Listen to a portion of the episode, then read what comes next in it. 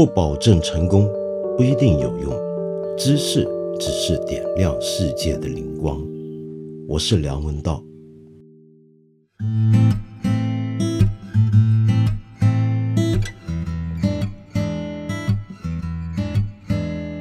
如果你今天听见有小鸟的叫声，有小孩玩闹的声音，那是因为我在家录音。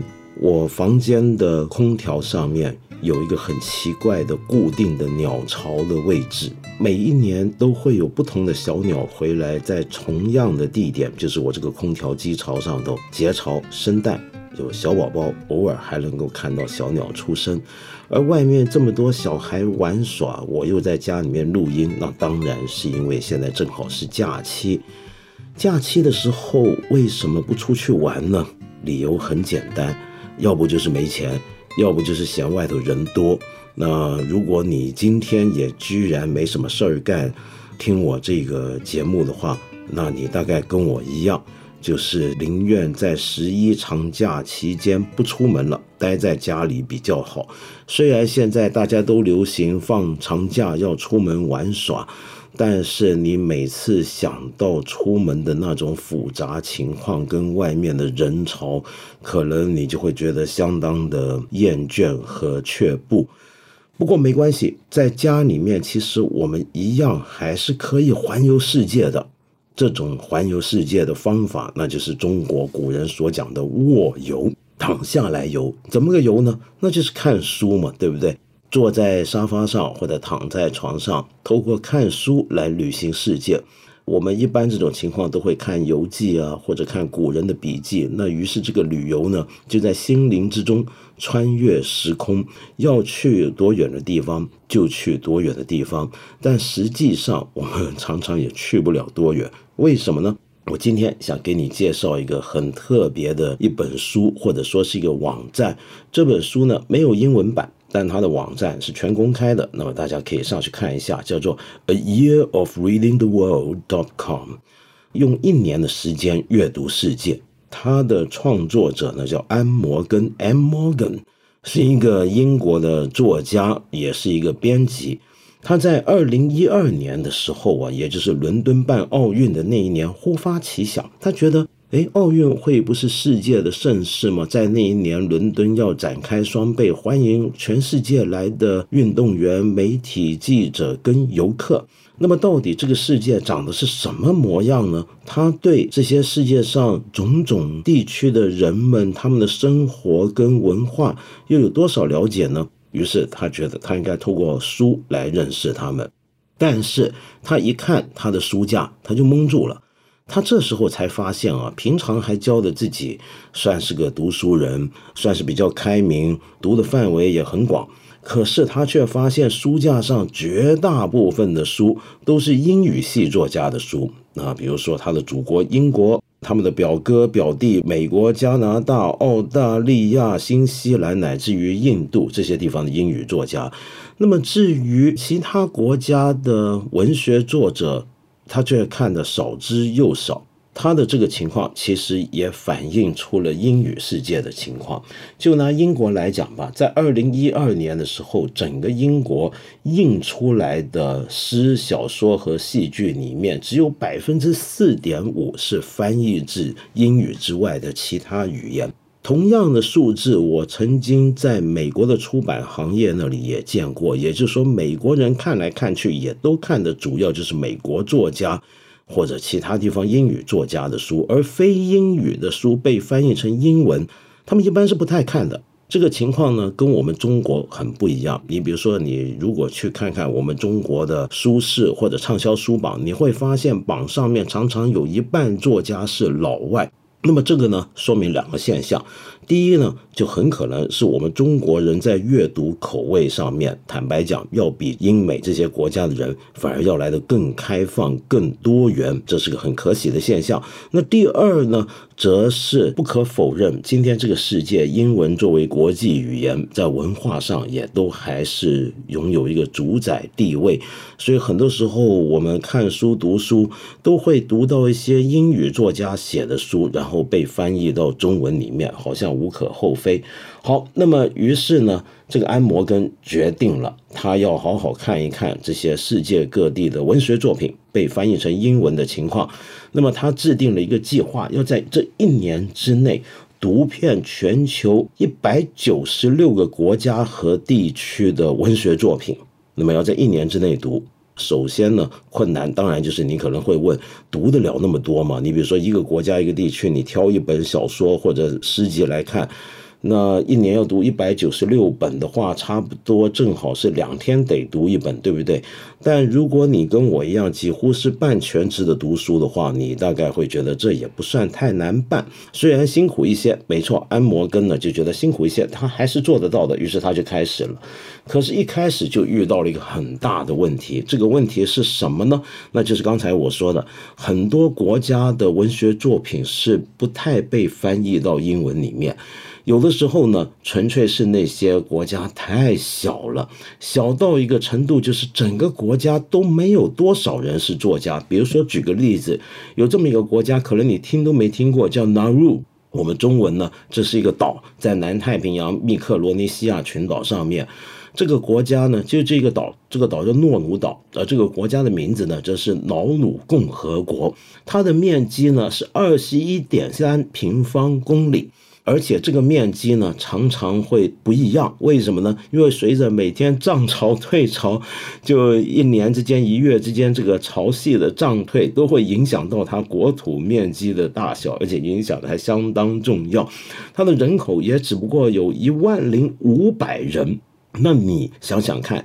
这个国家有多少人能够是作家？而这些作家写的文学作品，又有多少能够被翻译到英文呢？这是个很大的问题，对不对？好，那第二个问题是什么呢？那就是有时候一些国家，它干脆它的政府是很不鼓励，甚至采取方法实质的禁止了自己国家的文艺作品被翻译到外国语文当中。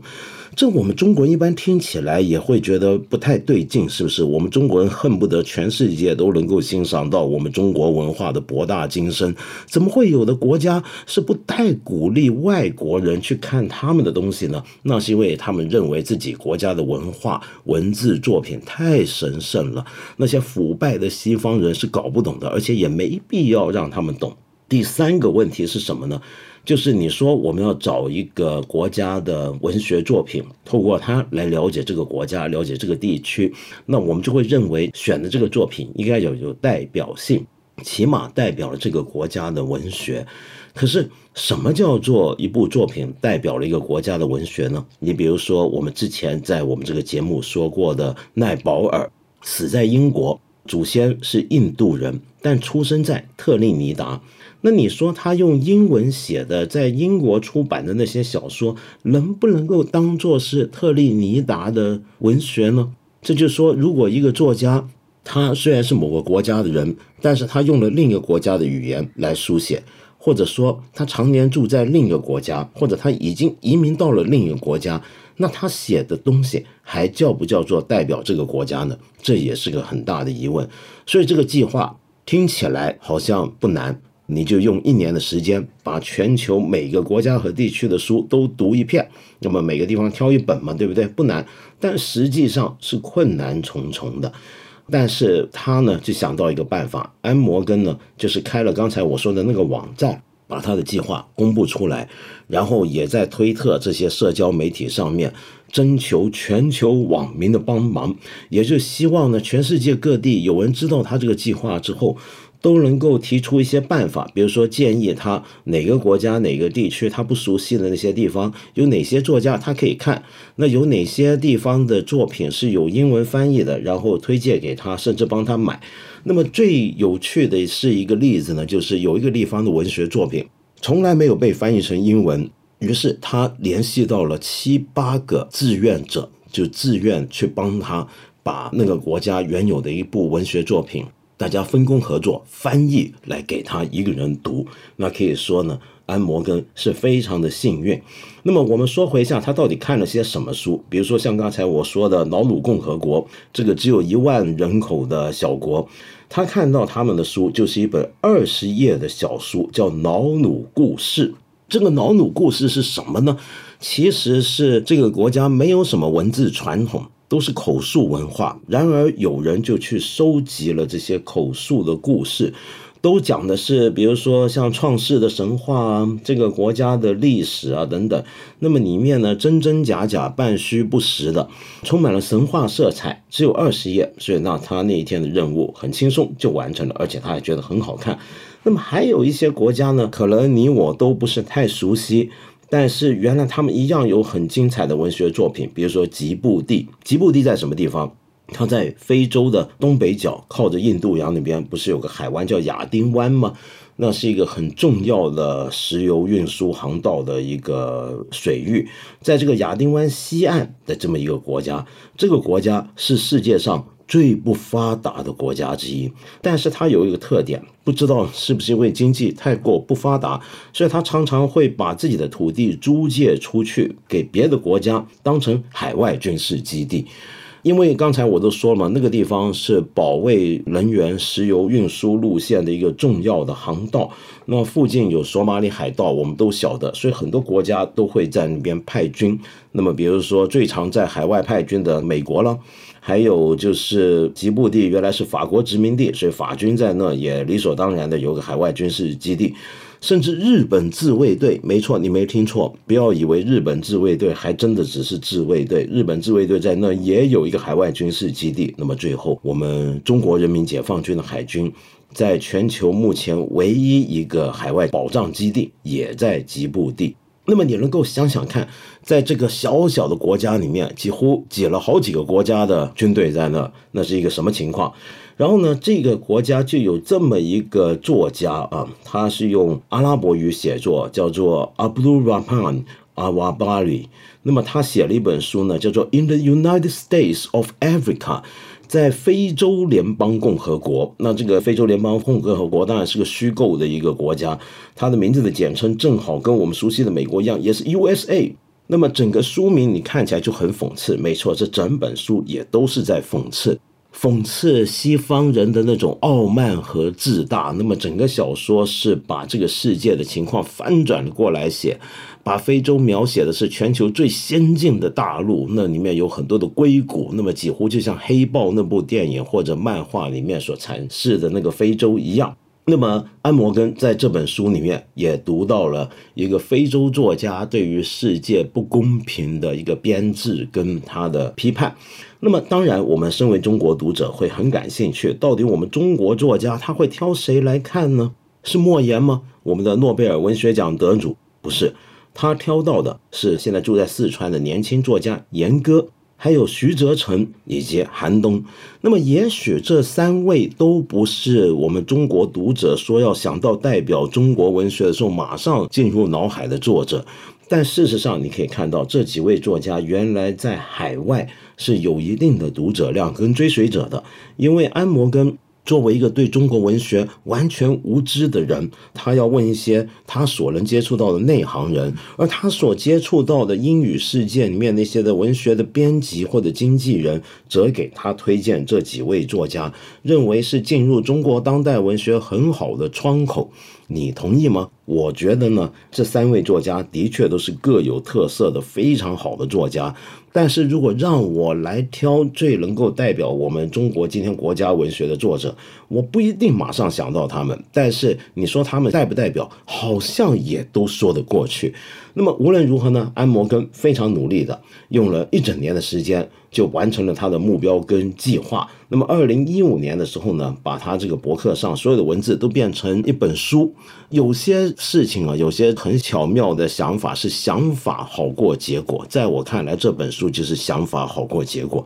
这个想法很有趣，但是安摩根的文学评论，我自己觉得还是普普通通。不过不要紧，有这个想法就够了。你跟我都可以试试看。从今天开始，我们试着在文学作品里面去读遍这个世界地图上面每一个地区，用文字去进入他们的心灵。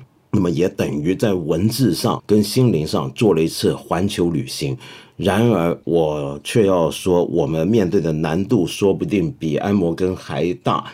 因为英文世界尽管他们翻译外国文字进入英文的这个数量相对稀少，但是有时候当我想介绍一些国家的情况，或者我想看一些国家的书的时候，我却发现我们面对的选择更少。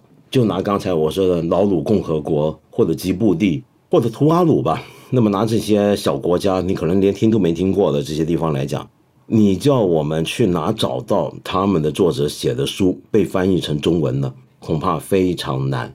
那么这也说明了我们的这个阅读世界其实比我们想象中还要狭小，有待改善。这让我想起来，我以前有个习惯，到现在偶尔还保持，就是每次到一个地方都要逛书店。那么逛书店呢，都会尽量找一些关于当地的书或者当地作家写的书来看。有时候买回来一些书，比如说一些捷克文、阿拉伯文的书，我根本没看懂，因为我不懂那个语言。那么要挑他们被翻译成英文的书呢，你也不知道那些翻译好不好，或者被翻译的作者是不是当地最有代表性的作者。但无论如何，这也叫做读万卷书，行万里路，去到哪读到哪。那有时候我们虽不能至，心向往之，在家里面这么环游世界也还是不错的。如果找不到当地的书被翻译成英文，那我们就上网冲浪去吧。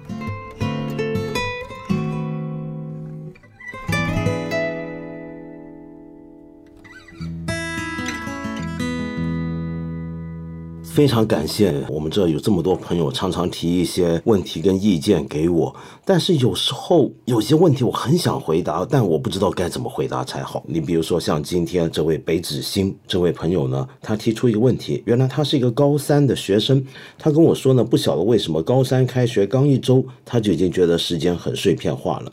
在学校是不让读课外书的，到了家想终于可以看看喜欢的书了，却又有很多作业，只能熬夜看一会。第二天上课呢，就会很疲惫，这样子往复恶性循环。我们有时候会因为他本身的学历阅历，觉得自己没有一个高三学生应该有的求学心和紧张感，但另一方面又渴望大学的图书馆，所以他问我该怎么办，有没有什么好的建议？那北子星，我很抱歉的说，我没有任何建议。为什么呢？